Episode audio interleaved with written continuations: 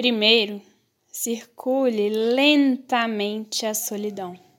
Provoque-a. E depois corra, de preferência sem sapatos, mesmo sabendo que ela, a solidão, é muito mais rápida do que você. Então mostre à solidão os dentes que rangem à noite. Mostre a língua áspera, rosada, selvagem, um pouco seca. Permita-se ser capturada pela solidão.